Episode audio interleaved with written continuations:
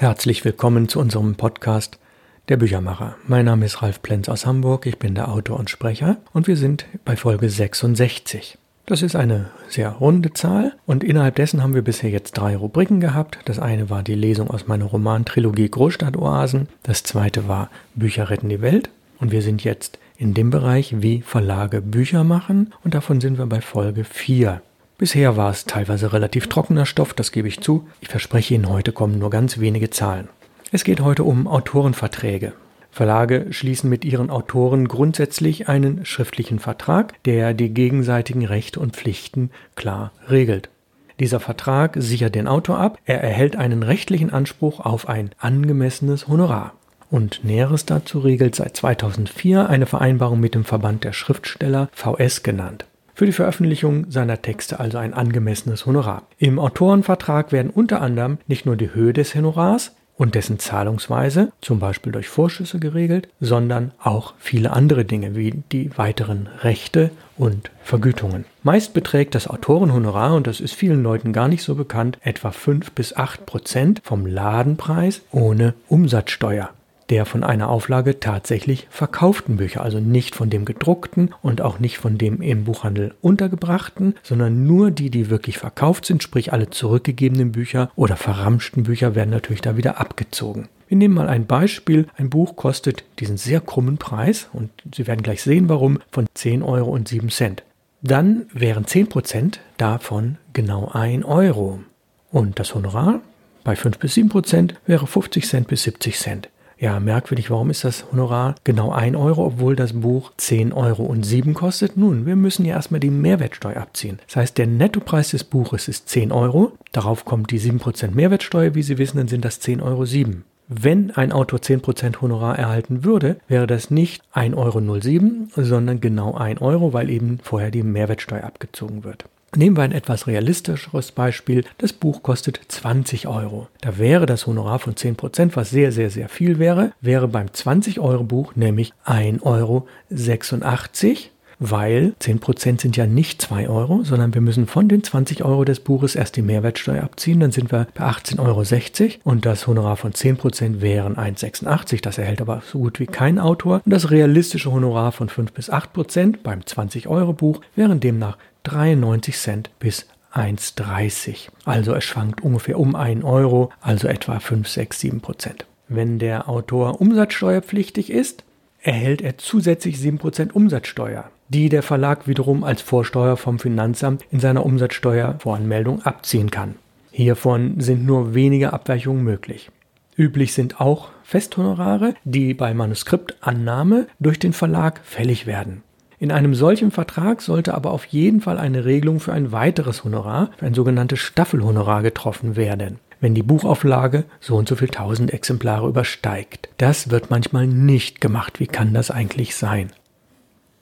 Das liegt daran, Verlage versuchen das Risiko zu minimieren und wenn ein Buch wirklich erfolgreich ist, wollen sie alleine dann diese zusätzlichen Gelder einstreichen und deswegen wird ein einmaliges Honorar gezahlt. Damit wird der Autor aber um seinen Erfolg gebracht. Auch wenn das anfängliche Honorar gut oder sogar sehr gut ist, wenn ein Buch sich im Laufe der Jahre gut verkauft, dann hat der Autor möglicherweise bei diesem einmaligen Honorar gar nichts davon. Und das ist aus Autorensicht eine Katastrophe.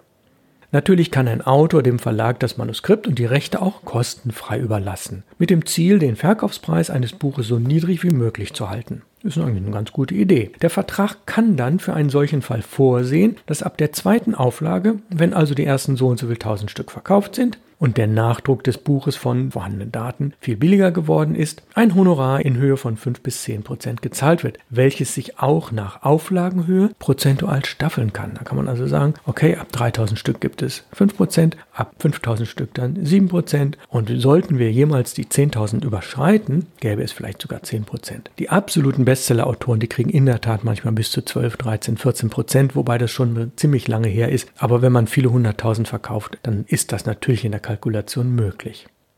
Bei einer Selbstbeteiligung des Autors an den Kosten der Buchherstellung sollte natürlich in einem Autorenvertrag die Gewinnzone klar definiert sein. Davon hängt ab, wann und in welcher Höhe der Autor mit zusätzlichen Honoraren rechnen kann. Wenn man das vereinbart, vermindert das den ohnehin durch die Grundherstellungskosten und die Werbekosten sehr hohen Herstellungspreis eines Buches, also aus Verlagssicht eigentlich was sehr Gutes. Andererseits besteht bei einer solchen Regelung für einen Autor, der bisher noch nichts oder vielleicht wenig veröffentlicht hat, die Gefahr, dass er für seine geistige und kreative Arbeit keinen Cent erhält. Denn er erhält vielleicht ein paar Bücher, aber daraus hat er nicht viele Erlöse. Ja, und warum ist das so, dass er möglicherweise nie was erhält? Ja, viele Bücher erleben keine zweite Auflage. Im Gegenteil, der Rest einer schwer verkäuflichen Auflage wird nach einigen Jahren zum Altpapier gegeben oder verramscht, sprich ganz, ganz billig verkauft und die Erlöse daraus sind wirklich minimal bestimmte Verlage und deren gibt es letztlich dann doch einige tausend, könnten sich, weil letztlich die Verlagsfinanzen sehr knapp sind, denn sie haben hohe Lohn- und Vorfinanzierungskosten, sie haben hohe Lagerkosten und so weiter, sie könnten sich über den Druckkostenzuschuss, den ein Autor manchmal zahlt, und den Honorarverzicht, also indirekt um die notwendige und gerechtfertigte Entlohnung ihrer Autoren drücken. Das ist leider so. Deswegen sollte man darauf achten, sowas nicht zu machen. Also ein Autor sollte nie einem Verlag die Erlaubnis geben, sein Buch zu publizieren, ohne irgendeine Honorarvereinbarung zu haben. Und selbst wenn man sagt, okay, du kriegst einen Druckkostenzuschuss von vielleicht 1000 Euro oder mehr, muss es einen Vertrag geben, in dem klar geregelt ist, was im Falle von mehr als verkauften so und so viel Exemplaren an Honorar gezahlt wird. Ja, würde man das nicht machen, was das für die Schreibkultur in Deutschland bedeuten würde. Das kann man sich leicht ausmalen, denn dann könnte fast niemand mehr davon leben, dass er schreibt oder dass er aus diesem Schreiben gewisse Zusatzerlöse hat, die vielleicht nur im ersten Jahr ein paar hundert Euro sind, im fünften Jahr vielleicht drei oder fünf oder zehntausend Euro sind. Das kann sich ja steigern und es steigert sich im Allgemeinen, wenn man in diesen Schreibrhythmus reingekommen ist, dass man sagt, ich schreibe jedes Jahr so und so viele Beiträge oder jedes zweite Jahr ein Buch oder vielleicht zwei Bücher pro Jahr. Das kann man ja steigern je nachdem, wie viel Zeit man investiert und letztlich, wie viel man daraus erlöst. Im Autorenvertrag versichert der Autor, dass er alle Rechte an diesem Manuskript besitzt und diese ganz oder teilweise an den Verlag abtritt. Hierbei geht es um die sogenannten Hauptrechte, also Recht und Pflicht zur Veröffentlichung. Der Verlag versichert seinerseits, das Manuskript in Buchform mit bestimmten Ausstattungsmerkmalen und in der besprochenen Startauflage zu verlegen. Je größer der Verlag ist und je besser seine Kontakte zu anderen Verlagen sind, desto wichtiger sind die Rechte des Autors an Lizenzausgaben für Taschenbuchverlage in Deutschland, für Buchclubs, Sonderausgaben sowie die Rechte der Übersetzung in andere Sprachen und für den Verkauf der Auslandsrechte. Das sind die sogenannten Nebenrechte. Die werden immer wichtiger. Üblicherweise überträgt der Autor dem Verlag diese genannten Nebenrechte und der Verlag erhält für die Arbeit des Rechteverkaufs etwa 40 bis 50 Prozent der hieraus erlösten Summe zuzüglich der unmittelbaren Kosten, die ihm entstanden sind. Den anderen Teil erhält der Autor, also etwa rund die Hälfte, vielleicht sogar ein bisschen mehr. Also angenommen, es wird eine Lizenz ins Ausland verkauft, es gibt einen Vorschuss von vielleicht 2000 Euro, dann darf der Verlag von der Hälfte, die er hat, noch die Kosten addieren, die er vielleicht direkt gehabt hat, meinetwegen Vertragskosten oder ähnliches, und dann kriegt der Verlag zum Beispiel 1100 Euro davon und der Autor 900. Werden die Rechte in größerem Umfang verkauft und es gibt eine Lizenzsumme von 10.000 Euro, dann erhält ziemlich genau jeder der beiden Beteiligten die Hälfte. Etlichen Autoren erscheint ein solches Vorgehen zu risikoreich, weil sie keinen direkten Einfluss darauf haben, welchen Verlagen ihr eigener Text angeboten wird oder welchen Verlagen auf keinen Fall. Deshalb sollten Autoren sich im Vertrag möglichst ein Mitspracherecht sowie ein Vetorecht reservieren. Als Verleger kann man im Autorenvertrag auch festlegen, dass der Autor dem Verlag nur das Recht an seinem Manuskript für diese eine Buchausgabe, vielleicht sogar für begrenzt auf eine bestimmte Zeit, einräumt und er alle weiteren Rechte behält. Das ist aus Autorensicht sinnvoll, aus Verlagssicht möglicherweise auch, aber eher nicht. Für den Autor also optimal, für den Verlag etwas schlechter. Wenn man Vielschreiber ist und als Autor schon sehr viel Erfahrung hat, versucht man natürlich, das herauszuhandeln. Ein Streit ist vorprogrammiert, wenn es keinen Vertrag gibt oder ein Vertrag Lücken aufweist. Beide Seiten sollten sich daher gut über Autorenverträge informieren und immer Alternativen und Verhandlungsbereitschaft anbieten, sonst wird nichts aus dem Deal. Die Verhandlungsbasis ist manchmal gering, weil man als Autor froh sein kann, einen Verlag zu haben, der etwas höhere Auflagen und eine längerfristige Zusammenarbeit anbietet. Am liebsten arbeiten Verlage, und das wird Sie jetzt nicht so ganz erstaunen, aber es ist wirklich so, mit jüngeren Autoren zusammen. Solche mit mehr als 40 Jahren Schreiberfahrung, die werden überhaupt nur noch ganz selten genommen. Auch wenn sie früher mal wirklich gute Erfolge hatten. Warum? Weil sie vielleicht nicht mehr ganz so viel schreiben, weil die Themen vielleicht nicht mehr so ganz aktuell sind und weil man sie nicht mehr aufbauen kann, weil man nicht mehr genau garantieren kann, dass der auch noch in 5 und 10 oder vielleicht sogar noch in 20 Jahren gutes Material liefert. Denn wenn ein Autor erstmalig an einen Verlag herantritt und er ist vielleicht um die 70, nicht mehr schreiben, wenn er dann um die 90 ist. Das ist sehr, sehr, sehr unwahrscheinlich. Über Autorenverträge gibt es Bücher zum Beispiel von dem Anwalt Dr. Peter Lutz aus München sowie vom Börsenverein des deutschen Buchhandels, der in diesen Dingen auch sehr gut berät. Ein sehr, sehr gutes Nachschlagewerk zum ganzen Verlagsbereich, aber insbesondere auch zu den Verträgen, wurde leider, leider das letzte Mal 2002 aktualisiert. Es ist von Reinhard Mundhenke und heißt der Verlagskaufmann. Es ist eine sogenannte Berufsfachkunde für Kaufleute in Zeitungszeitschriften und Buchverlagen in dem Frankfurter Sozietätsverlag. Also wenn Sie das gebraucht erwerben können von 2002 Mundhenke, der Verlagskaufmann. Dann sind Sie auf der sicheren Seite. Ja, dann gibt es einen Mustervertrag für Autoren, der ausgehandelt wurde von Verdi, das ist die Gewerkschaft. Genauer gesagt die IG Medien, die hieß früher mal IG Druck, zwischen also IG Medien und dem Börsenverein. Dieser Mustervertrag ist erhältlich beim Verband der deutschen Schriftsteller, VS genannt, sowie auch beim Börsenverein. Die haben sich ja gemeinsam darauf geeinigt und der ist letztlich Basis der aller, allermeisten Autorenverträge.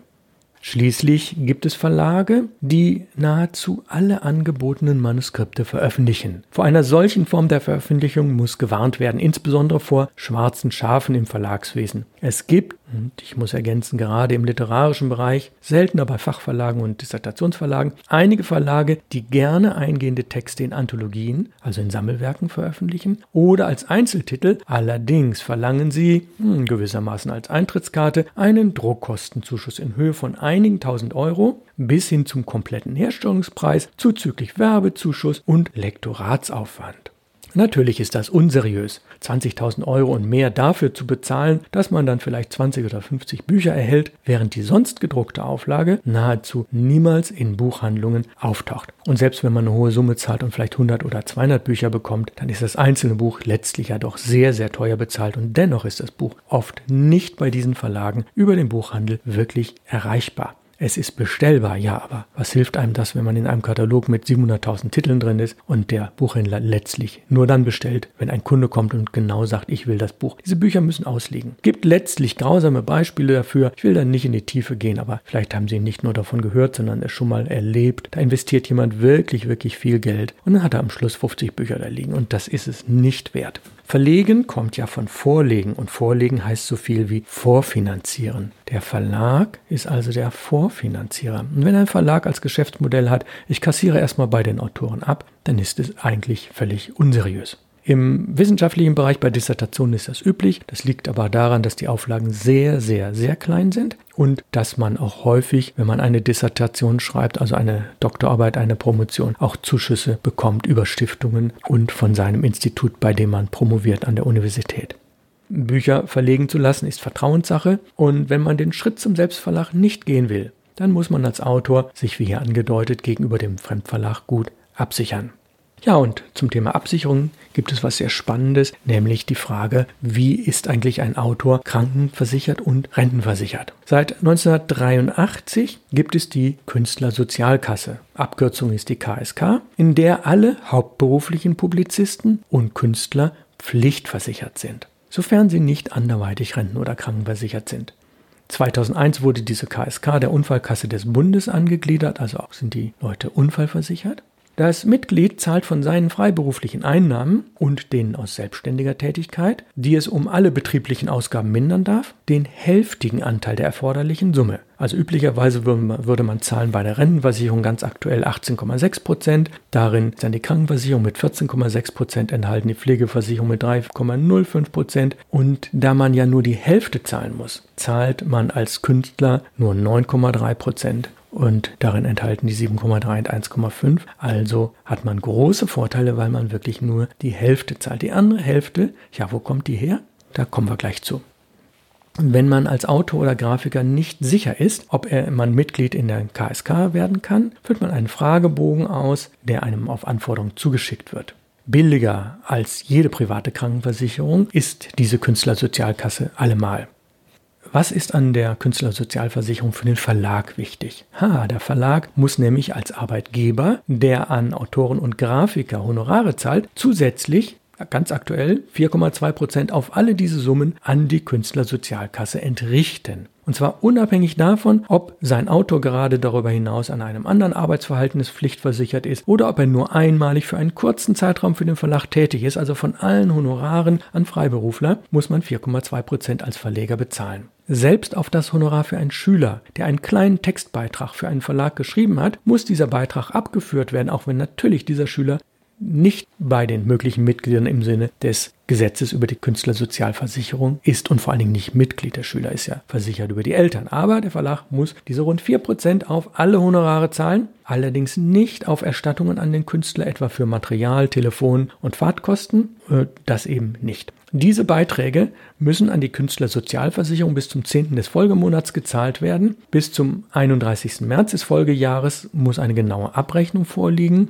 Das heißt, die kleinen Verlage machen einmal jährlich die Abrechnung Warum ist dieses Gesetz so geregelt? Die sehr lobenswerte Idee der Künstlersozialversicherung besagt Folgendes. Für jeden Arbeitnehmer zahlt sein Arbeitgeber die Hälfte des Beitrags an die Krankenkasse und die Rentenversicherungsanstalt. Somit müssen auch Verlage, auch Werbeagenturen, Theater und Mediengesellschaften ebenso Beiträge an die KSK entrichten. Eine Befreiung hiervon ist definitiv nicht möglich, es sei denn, man beschäftigt Publizisten und Grafiker im Angestelltenverhältnis und dann sind die beispielsweise über die AOK versichert. Wenn deren absatzorientiertes Honorar in das Angestelltengehalt einfließt, für das man sowohl Beiträge an die Krankenkasse und Landesversicherungsanstalt entrichtet, ist der Verlag für diese Honorare von der Abgabepflicht an die Künstlersozialkasse befreit. Aber es ist die einzige Ausnahme, sozusagen die Festangestellten. Und wie ist ein Verleger versichert? Jeder Selbstständige muss sich seine eigene Krankenversicherung besorgen, freiwillig oder bei der gesetzlichen Krankenversicherung.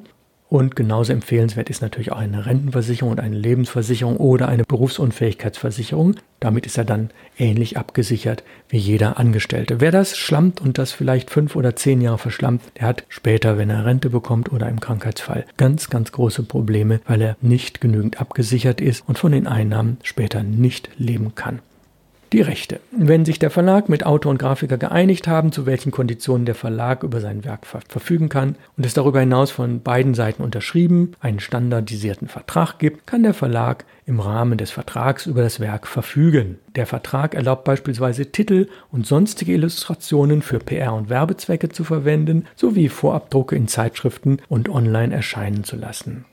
Zum Thema Titelschutz auch ein ganz schönes Thema. Damit eine Formulierung des Titels geschützt ist, muss man Folgendes beachten. Man muss vorher überprüfen, zum Beispiel anhand des VLBs, des Verzeichnisses der lieferbaren Bücher, ob es diesen Titel schon gibt. Falls nicht, fragt man bei der Deutschen Bibliothek in Frankfurt oder schaut in deren Online-Katalog. Gibt es einen Titel bereits, also diese Formulierung genau, setzt man sich zwecks Absprache mit dem Kollegenverlag in Verbindung. Wenn man ein oder mehrere ähnlich klingende Titel die es noch nicht gibt, schützen lassen will, gibt man im Börsenblatt des Deutschen Buchhandels zweimal im Abstand von zwei Wochen eine Kleinanzeige für ca. 30 Euro auf mit folgendem Text. Gemäß 5 Absatz 15 des Markenschutzgesetzes nehmen wir Titelschutz in Anspruch für und jetzt kommt die Liste der Titel, die man schützen möchte und dann kommt die Angabe des Verlages. Dieser Titelschutz gilt für etwa sechs Monate. Um ihn gegebenenfalls zu verlängern, schaltet man erneut diese Anzeige. Rechtsverbindlich ist nur das Eingangsdatum des Buches bei der Deutschen Bibliothek. Aus dem Börsenblatt erfährt man somit schon Monate vor Erscheinen davon, welcher Verlag welche Bücher schützen oder verlegen will. Und das ist natürlich ganz spannend zur Absicherung. Tatsächlich ist der Titel aber wirklich nur dadurch geschützt, ohne Aufwand und Kosten, dass er wirklich gedruckt und lieferbar ist. Das ist das letztlich Gültige. Ein Kollegenverlag, der einen gleichlautenden Titel zehn Tage später ausliefert und ihn selbst nicht vorab schützen ließ, müsste sich also mit ihnen einigen, wie man eine Verwechslung ausschließt, im besten Fall durch einen zusätzlichen Untertitel oder eine Titeländerung. Oder beide Verlage schalten eine Anzeige im Börsenblatt, dass sie auf die Verwechslungsgefahr hinweisen. Was man nicht schützen lassen kann, sind sehr allgemeine Titel, wie zum Beispiel Das Haus. Da gibt es einfach schon mindestens zehn Titel, die so heißen und das ist zu allgemein. Wenn man Werke verstorbener Autoren erneut verlegen möchte, so kann man diese problemlos 70 Jahre nach deren Tod tun. Dann sind die Rechte in das Allgemeingut übergegangen und somit ist der Titel gemeinfrei. Ist diese Frist noch nicht vorbei und der ursprünglich verlegende Verlag existiert nicht mehr, muss man bei der Familie des verstorbenen Schriftstellers nachfragen, wer die Buchrechte gekauft hat. Denn von dort bezieht die Familie auch noch Tantiemen, also Erlöse aus dem Verkauf. Oft kaufen Agenturen Rechte aus Verlagskonkursen auf und veräußern diese an interessierte andere Verlage zu günstigen Bedingungen. Das heißt, es gibt Verlage, die sammeln wirklich Rechte, Rechte ohne Ende und das zu recherchieren kann schwierig sein. Wurde ein Text jedoch nach der erstmaligen Veröffentlichung noch einmal bearbeitet, so erwirbt der Bearbeiter ein neues Urheberrecht bis zu 70 Jahre nach dessen Tod. Im Zweifelsfall muss man zur Vermeidung von Kosten oder Genehmigungspflicht immer an die Originalquelle zurück.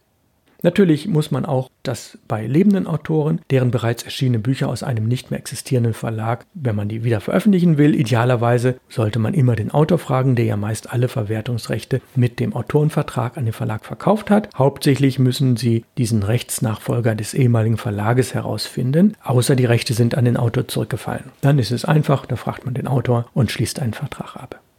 Ja, ich beende den heutigen Tag damit, einen ganz kleinen persönlichen Ausblick. Ich plane ab Mai 2021 eine Buchreihe, die heißt Perlen der Literatur. Dort wähle ich Titel aus dem letzten Jahrhundert, also aus dem 20. Jahrhundert, Titel europäischer Autoren. Und es gibt ein paar besondere Dinge bei der Buchreihe. Die Gestaltung ist sehr besonders, die Drucktechnik ist ein wenig besonders, die Aufmachung und die Textbeschaffung und Bearbeitung ist manchmal sehr steinig. Da kann ich in den nächsten Wochen ein wenig von erzählen, aber auch hochspannend, weil es geht um sehr bemerkenswerte Titel. Ich verrate noch keinen davon, aber der Weg dorthin, eine Buchreihe Perlen der Literatur zu schaffen, ist sehr, sehr spannend. In der nächsten Folge, Folge 67, werde ich auch eine kleine Buchkritik haben. Das Buch heißt Wir machen Druck, ist von Arthur Dickhoff. Arthur ist vielleicht einigen bekannt wegen der Sprüche. Arthur ist ein 72-jähriger Bleisetzer, der vor einigen Wochen verstorben ist, der als Künstler sehr gewirkt hat, der unter anderem bei Joseph Beuys studiert hat. Arthur Dickhoff ist Berufsschullehrer, genauso wie ich, und hat eben dieses wirklich sehr schöne, sehr umfangreiche Buch geschrieben. Wir machen Druck und damit beschäftigen wir uns in der nächsten Folge in einer kurzen Rezension. Freuen Sie sich also auf die nächste Woche auf Folge 67. 1960. Aus Hamburg grüßt Sie ganz herzlich Ihr Büchermacher Ralf Plenz. Bleiben Sie unserem Podcast treu und auf der Website www.input-verlag.de finden Sie weitere Informationen zu den letzten und zu den nächsten Podcasts.